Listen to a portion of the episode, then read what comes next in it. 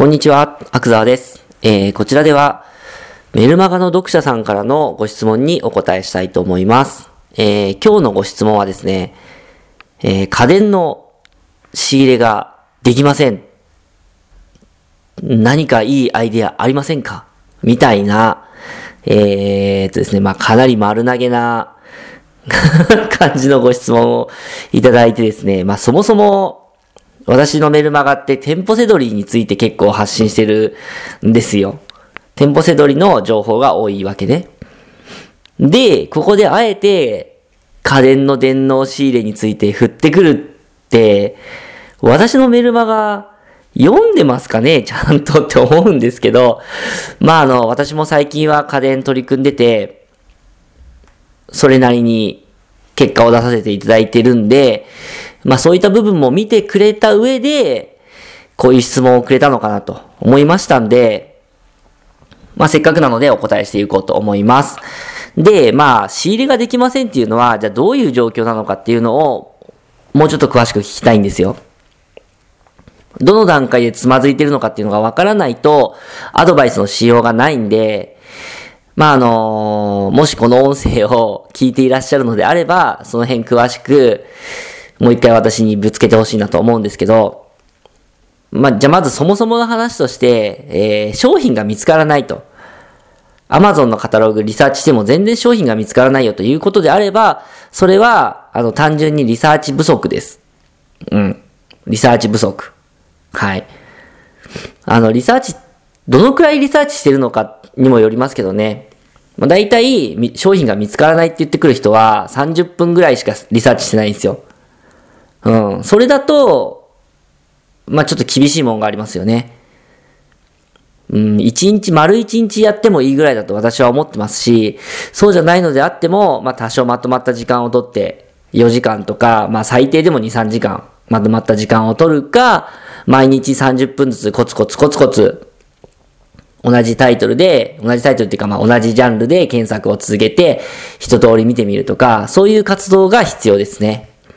はい。まあ本当は、一日をガツンとまとまった時間を取って、ガーってリサーチするのが一番いいと思うんですけど、まあ人によってはなかなかそういうリサーチができないということもあると思うんで、えー、っとね、毎日コツコツ2、30分リサーチを続けるということであれば、商品は価格順に並べるといいですね。うん。人気順に並べると、やっぱり、ランキングの変動によって、そのカタログの順番っていうのも変わるじゃないですか。で、ランキングって1個売れるだけですごく動くから、あのね、毎日コツコツ続けてやるっていう風なスタイルのリサーチだと向いてないんですよ。その並べ方は。価格順で並べれば、そんなに1週間のうちに大きく変化するってことは、そんなにないですから、例えば、いくらからいくらまでの価格帯をやったから、明日はいくらからいくらまでの価格帯をやろうとか、あとは検索したページ数覚えておいて、5ページまでやったから、明日は6ページ目からやろうとかって、そういう風にやれるんですね。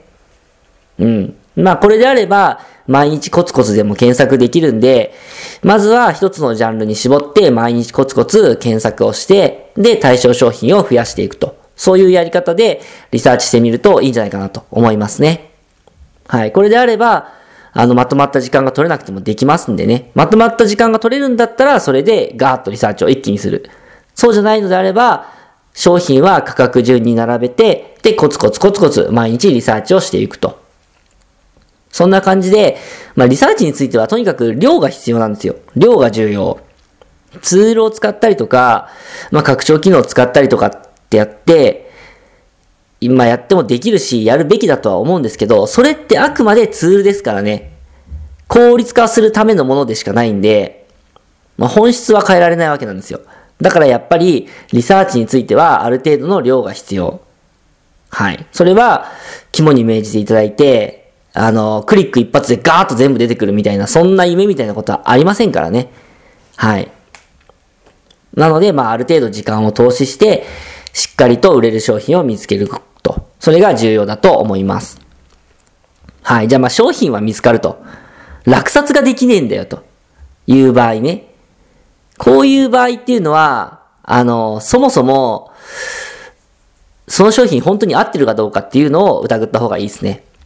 うん、リサーチっていうのは、アマゾンで高く売れる商品を見つけることだけがリサーチじゃないんですよ。アマゾンと、まあ、どこ、どこで仕入れてるのかわかんないけど、一般的にはヤフオクだと思うんで、ヤフオクで解説しますけど、アマゾンとヤフオクの価格差を見つけることがリサーチなわけですね。価格差を取れる商品を見つけるっていうのがリサーチなわけなんだから、高く売れる商品だけを見つけてもダメなんですね。ヤフオクでいくらぐらいで落札されてるか。で、アマゾンではいくらぐらいで売れるか。この価格差の取れる商品っていうのを見つけてくることがリサーチだということなんで、まあ、しっかりとヤフオクの落札価格っていうのも調べた上で商品をリストアップしていくと。それであれば、まあ、ほぼほぼ落札できない、全くできないってことはないですからね。うん、そういった商品を増やしていく。まあ、要は商品、リサーチした商品の精度を高めていく。はい。それが重要ですね。そう。あとは、まあ、あのー、教材のね、発売された時ってやっぱり実践者が増えるんで、ちょっと時間を置いてみるとかすると、ライバルが減るんじゃないかなと思いますね。うん。電脳なんで、まあ、とにかく日本中にライバルがいるというふうに考えていいと思うんで、まあその辺はライバルの多さっていうのも関係してくると思います。はい。まあその流流通量にもよりますけどね。流通量が増えれば増えるほど、ライバルの数との、ライバルの数と商品数のバランスっていうのが崩れてくるから、そしたらどんどん仕入れられるようになると思うんで、まあ流通量にもよります。流通量にもよりますけども、教材が、各種教材が発表されたタイミングっていうのもあるんで、そういったものもしっかり踏まえて検討するといいと思いますね。はい。で、まあ、落札のコツとしてはね、あの、まあ、これは私がやってる方法なんですけど、二つあるんですよ。一つが朝一にする。で、もう一つが8割ぐらいで入札しとく。希望価格の8割ぐらいで入札しとく。ってことね。はい。で、まあこれどういうことかっていうと、朝って結構穴場なんですよ。それも5時とか4時とかそんぐらい。はい。というのも、あのー、家電で価格差が取りやすい商品、商品って基本的には個人の買い替えによる商品の入れ替えでヤフオクに出てくる。そういう商品が価格差が取りやすいのね。じゃあそういう人たちがどういうタイミングで出品するかっていうのを考えると、大体仕事から帰ってきて、まあご飯食べたりお風呂入ったり一息ついたりして夜出品するみたいな感じになるんで、実は深夜に出品されるっていうのは結構多いんですね。そう、それも深夜って言っても、まあ人によって時間帯が違うじゃないですか。12時ぐらいが深夜の人もいれば、4時ぐらいが深夜の人もいるわけなんですよ。なので、まあ何時って、その出品する、出品直後っていうのを狙うのは結構きついと思うんで、朝一で、その夜出品されたものを狙うと。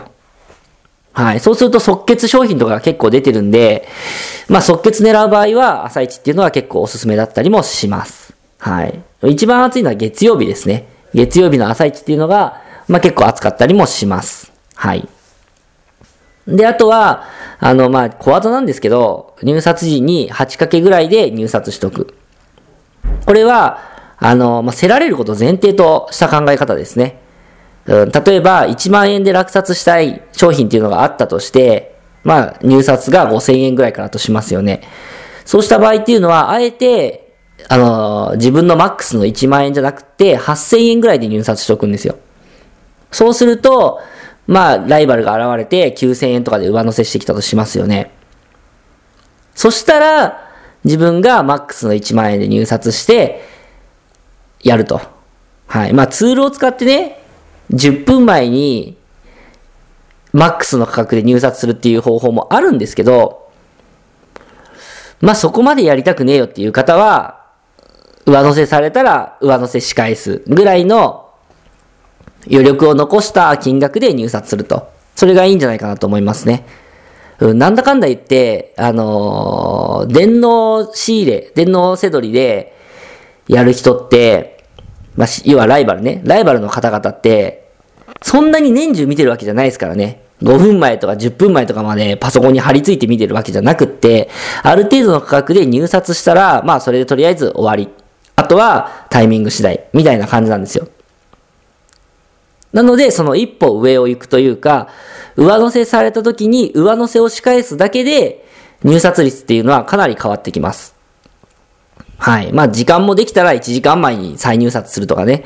そういう風に一工夫してあげるとさらにいいんですけど、それもちょっとめんどくせえなっていう場合は、8掛けぐらいにしといて、上乗せに仕返す。そのぐらいの落札価格で、まあ、入札するといいと思いますね。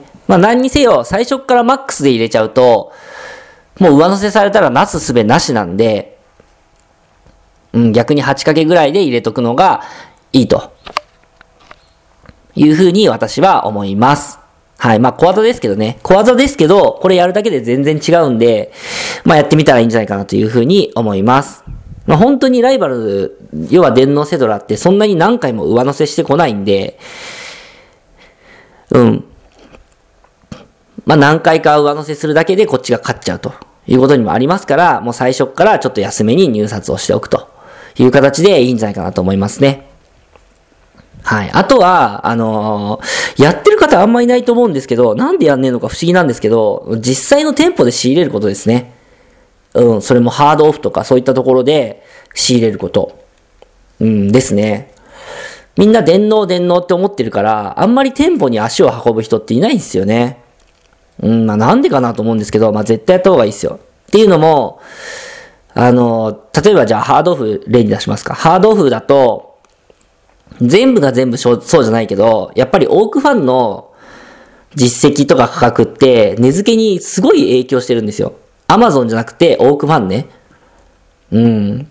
オークファンの値付け、要は実際のヤフオクの落札価格っていうのをすごい意識した値付けをしてくるんで、ヤフオクで落札するのとハードオフで買うのって実はそんなに価格が変わらなかったりします。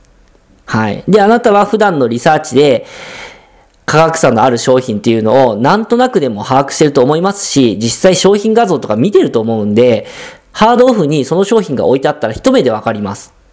まあ、DVD レコーダーとかね、そういうのは型番見なきゃわかんないかもしれないけど、オーディオ関係機器とか、あとはプリンタとか、そういうのは大体一目でわかります。うん。なので、まあ実際店舗に行って見てみるというのは非常に重要なアクションではないかなと私は思いますね。うん、商品に対する信頼度も違いますしね。ヤフオクだと、どこの誰が検品したかわからねえような、どんな基準で検品したかわからねえような商品じゃないですか。だから評価を参考に、まあこのコメントが信頼できるか信頼できないかぐらいしかないわけなんですよ。でもハードオフであれば、ハードオフっていう看板のもとで検品された商品。なおかつ、不備があれば返品できるじゃないですか。ね。あの、通常の保証付きの商品はもちろんのこと、ジャンク商品であったとしても、そのジャンクでこれは確認してありますよっていう、歌ってある部分っていうのが NG だったら返品できるんですよ。例えばラジカセ買って CD、MD 再生 OK って書いてあったのに、実は CD が再生できねえじゃねえかってなった場合は、返品できるんですね。そう。そういった意味でも、リスクヘッジはありますし、やっぱりね、信頼度が違いますね。うん。看板の下で働いてる人っていうのは、その看板の信頼を背負ってるっていう意識があるから、まあ、やっぱりやることちゃんとやりますよ。うん、だから商品に対する信頼度も高いし、あのー、価格もヤフオクとそんな変わんないし、もっと言ったら仕入れでライバルが少ないっすね。ほとんどいない。だから、まあ結構楽です。楽勝で仕入れられます。